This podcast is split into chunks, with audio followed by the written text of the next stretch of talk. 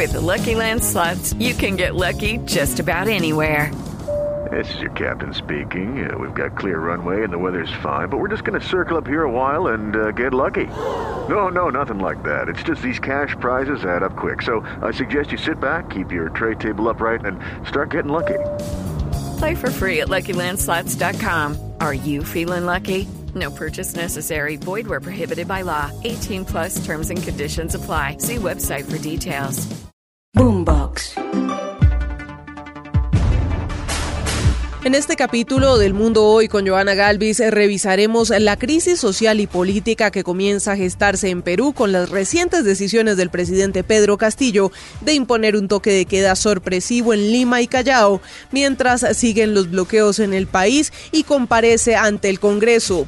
Analizaremos el pulso en el Consejo de Seguridad de las Naciones Unidas entre Rusia, Ucrania, Estados Unidos y Reino Unido, las denuncias de crímenes de guerra y hasta el uso de bombas racimo hicieron parte del debate. Esto y más a continuación. Pero antes, recuerde compartir y escuchar El Mundo Hoy y otros podcasts de Blue Radio en Spotify, Deezer, Apple Podcast y todas las plataformas de audio. Active las notificaciones para que sea el primero en disfrutar de nuestros contenidos. Comenzamos el recorrido por el mundo este martes 5 de abril de 2022 en Perú. En Lima y Callao rigió un polémico toque de queda que es calificado de inconstitucional. Hasta la Defensoría del Pueblo presentó un recurso de habeas corpus para que la justicia derogue la medida. Los alcaldes de la zona están molestos, mientras que agricultores bloquean vías y exigen al presidente tomar acción por el alza de los precios. Jorge Malborg de Latina tiene el reporte. Y se agudiza la crisis social y política en el país tras un mensaje a la nación ofrecido por el presidente de la República,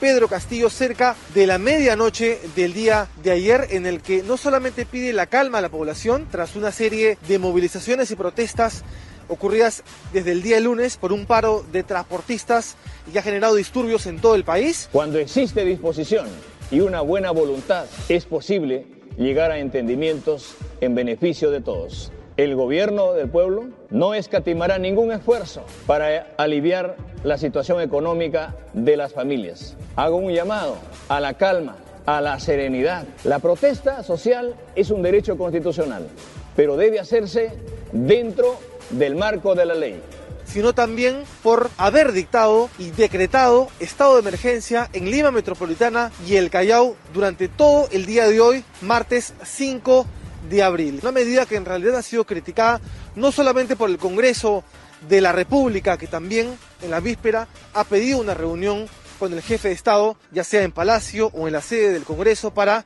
buscar una solución en medio de esta crisis social, sino también por distintos sectores políticos. Esta medida busca que en realidad en las calles no se vea la presencia de personas transitando, algo que en la práctica no está ocurriendo porque mucha gente señala de que no ha visto el mensaje, es decir, por desconocimientos que siguen realizando sus actividades, puesto que el mensaje a la nación ocurrió o se difundió eh, cerca de la medianoche del día de ayer.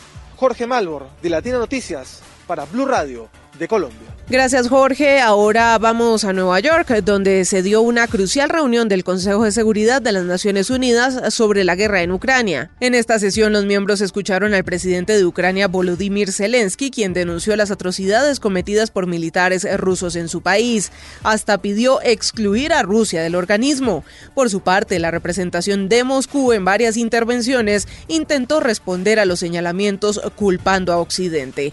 Desde los Estados Unidos, el reporte con Carlos Arturo Albino. 41 días de guerra en Ucrania y las imágenes son escabrosas, impactantes y dolorosas. Durante el primer discurso ante el Consejo de Seguridad de la ONU, el presidente de Ucrania, Volodymyr Zelensky, describió lo que ocurrió en Busha, lugar que visitó hace pocas Con horas. disparos en la nuca después de torturas. Algunos eh, fueron eh, tiroteados en la calle, otros fueron tirados a pozos, murieron en sus apartamentos, en sus eh, casas debido a explosiones de granadas y fueron fueron aplastados por tanques mientras que estaban en sus coches en la carretera. 15 minutos duró la intervención y los 15 representantes de los países del Consejo de la ONU lo escucharon determinadamente, incluso la delegación rusa, que niega que ellos sean los responsables. Zelensky cuestionó que el Consejo de la ONU no está cumpliendo con su función. Así que el Consejo de Seguridad, ¿qué seguridad tiene que garantizar? Aquí no hay seguridad. Existe el Consejo de Seguridad, efectivamente, pero ¿dónde está la paz? ¿Dónde está la seguridad? ¿Dónde están las garantías que tienen que ofrecer las Naciones Unidas? La declaración del presidente Zelensky hizo reaccionar al representante de Rusia ante la ONU, Vasily Nevencia. Durante el tiempo que esa ciudad estuvo bajo control ruso, ni un solo civil sufrió violencia. Al Consejo fue invitado el representante de Ucrania. En el mismo espacio, el secretario general de la ONU dice estar impactado por la situación. Nunca olvidaré las imágenes horribles de los civiles asesinados en Bucha y pido que se realice inmediatamente una investigación independiente para garantizar que haya una verdadera rendición de cuentas. Estados Unidos, por lo tanto, lo de su viaje a Europa, donde habló con refugiados, y China pidió un diálogo para resolver el conflicto. Gracias, Carlos. Y mientras tanto, en Ucrania hoy se han recrudecido los ataques en el este del país, y es que Rusia parece estar concentrada. Okay, round two. Name something that's not boring. A laundry? Ooh, a book club. Computer solitaire, huh? Ah, oh, sorry. We were looking for Chumba Casino.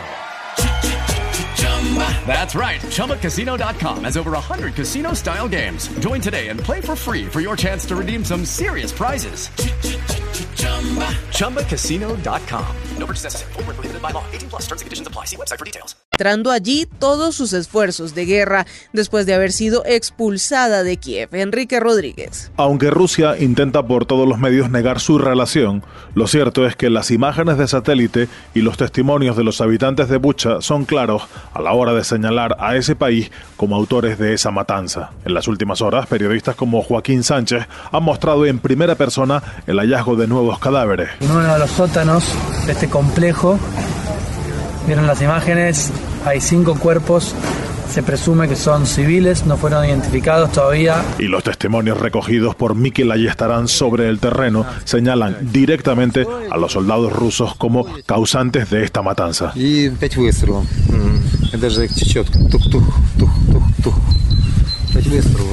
Mientras tanto, Rusia sigue su repliegue hacia la zona este de Ucrania y esta madrugada las ciudades de Kharkov y Kramatorsk han sufrido intensos bombardeos.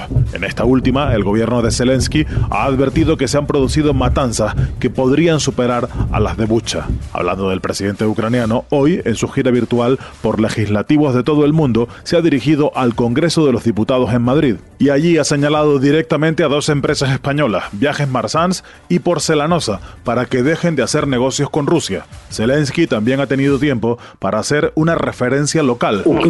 Pero parece que estamos en abril de 1937, cuando todo el mundo se enteró de, todo una, de una de vuestras ciudades, Guernica. Imaginen. En concreto, al bombardeo de Guernica, que fue realizado en el año 1937 por aviones nazis y de la Italia fascista para apoyar al régimen del general Franco. Muy bien, Enrique, y los países occidentales intensificaron su respuesta a la guerra en Ucrania y a los crímenes cometidos por soldados rusos con nuevas sanciones. Por su parte, el presidente de Rusia, Vladimir Putin, condena las medidas y añade que denuncias de atrocidades buscan el fracaso de las negociaciones con Ucrania. Silvia Carrasco. Las nuevas sanciones de la Unión Europea a Rusia incluyen la prohibición de las importaciones de carbón del país, el bloqueo de las transacciones con cuatro de sus mayores bancos y el cierre de sus puertos a los buques rusos.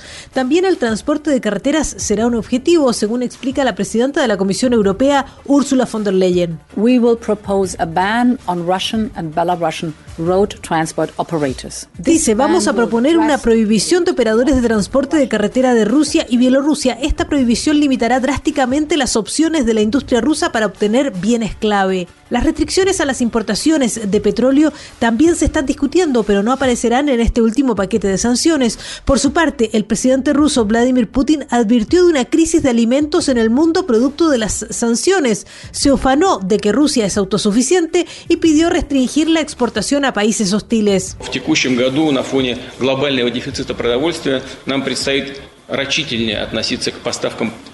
Dice, este año, en el contexto de una escasez mundial de alimentos, tendremos que tratar con cuidado los suministros de alimentos en el extranjero, es decir, monitorear cuidadosamente los parámetros de tales exportaciones a países que son hostiles hacia nosotros. Las sanciones por la invasión de Ucrania por parte de Putin han llevado a Rusia a su peor crisis económica desde la caída de la Unión Soviética, aunque Moscú dice que el impacto global de las sanciones podría ser mucho más significativo. Y como parte de la reacción internacional a lo que está pasando, pasando en Ucrania, tan solo en las últimas 48 horas, más de 200 diplomáticos rusos fueron expulsados de diferentes países de Europa. Maya Restrepo con el balance. Saludos aquí en Europa. Son muchos los países que han expulsado a decenas de diplomáticos rusos en una aparente acción coordinada en medio de las fuertes tensiones entre Rusia y Occidente por la invasión de Rusia a Ucrania. Según recuentos, hay un total de 260 diplomáticos expulsados. Holanda expulsó a 17 diplomáticos rusos acusándolos de ser espía. Bélgica expulsó a 21. La República Checa dio a un diplomático solo 72 horas para salir del país.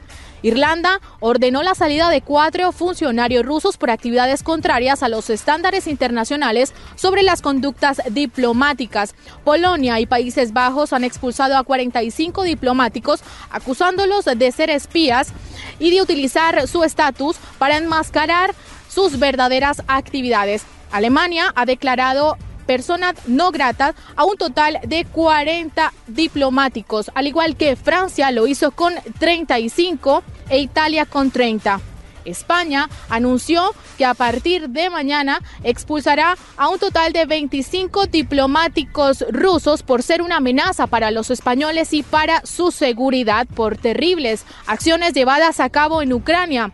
Para Blue Radio desde Madrid, España, Maya Restrepo. No olvide compartir y escuchar El Mundo Hoy y otros podcasts de Blue Radio en Spotify, Deezer, Apple Podcast y todas las plataformas de audio y active las notificaciones para que disfrute de nuestros contenidos en cualquier lugar y momento del día.